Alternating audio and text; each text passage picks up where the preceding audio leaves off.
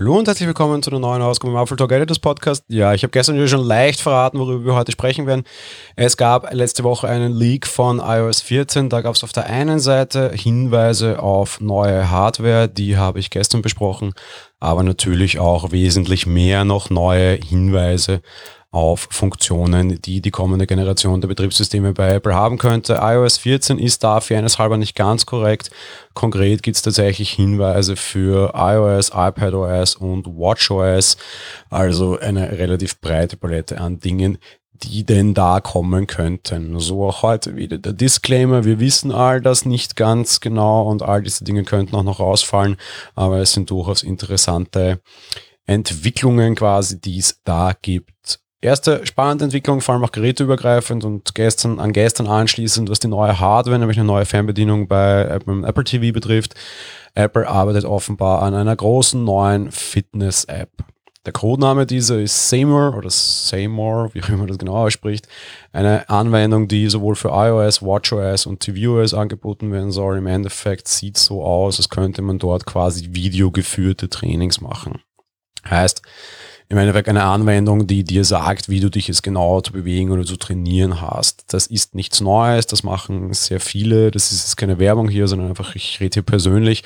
Darum auch die, die, die Nennung dieser Marke jetzt. Ich verwende sehr lange schon Freeletics. Ich bin ein sehr, sehr großer Freeletics-Fan und trainiere damit quasi nur mit reinem Körpergewicht zu Hause, aber auch teilweise tatsächlich mit anderen Leuten und Freunden.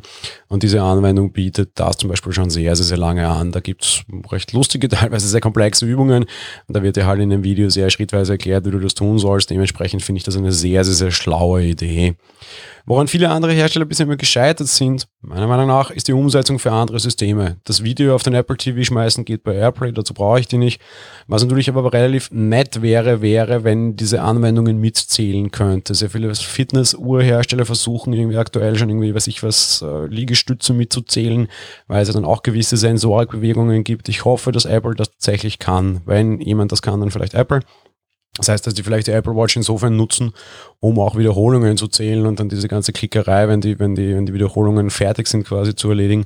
Auf der anderen Seite, meine, meine Idee bestärken tut das nämlich vor allem neue Hardware die neue Apple TV Remote soll sehr wohl auch so irgendwie Lagersensoren und derlei Dinge erhalten. Bedeutet, all die, die keine Apple Watch haben, könnten dann vielleicht eine relativ kleine Apple TV Remote in der Hand halten und so damit ihre, Tra Trainings und Wiederholungen tracken. Das fände ich schon eine relativ charmante und interessante Idee. Das ist jetzt allerdings nur Dahingespinne von mir. Fakt ist, es gibt Hinweise auf diese Seymour-Anwendungen, die Videos kann. Das ist insofern im, im Code mal ersichtlich. Genauso ist es ersichtlich, dass es eine neue Apple TV Remote geben soll, die Lagesensoren hat. Alles andere ist jetzt mal mein, mein Vorausgedenke, wofür dieser Podcast hier auch durchaus da ist, ist aber jetzt natürlich keine Bestätigung. Was soll sonst noch kommen? Ja, jetzt nicht so großartig viel.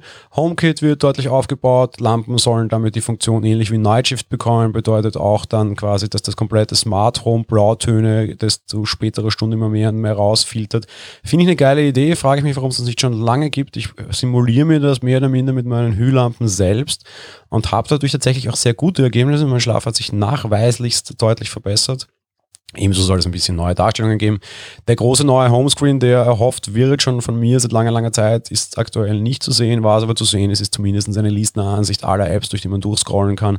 Vielleicht auch tatsächlich als kompletter Ersatz des Homescreens. Wir kennen das de facto schon, nämlich von der Apple Watch iPadOS gibt es klare Hinweise darauf, dass Apple den Support für Maus und Trackpads deutlich ausbauen mag. Aktuell eine sehr unbefriedigende Situation. Apple hat die eigene Maus, nämlich die Magic Maus, aus iPadOS rausgeworfen als Bedienungshilfe. Aktuell sieht es aber danach aus, als würde Apple dieses Feature deutlich ausbauen. So stark, wie sie das offenbar ausbauen wollen, würde ich mich fast wetten trauen, dass es keine reine Bedienungshilfe bleibt.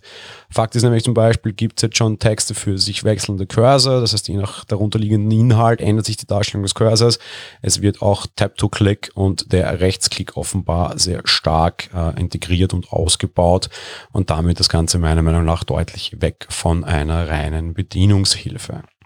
Ähm, WatchOS gibt Hinweise auf ganz viele neue Watchfaces, eine neue Variante des wahrscheinlich relativ beliebten Infograph-Displays. Es gibt auch sehr patriotische Varianten von Watchfaces.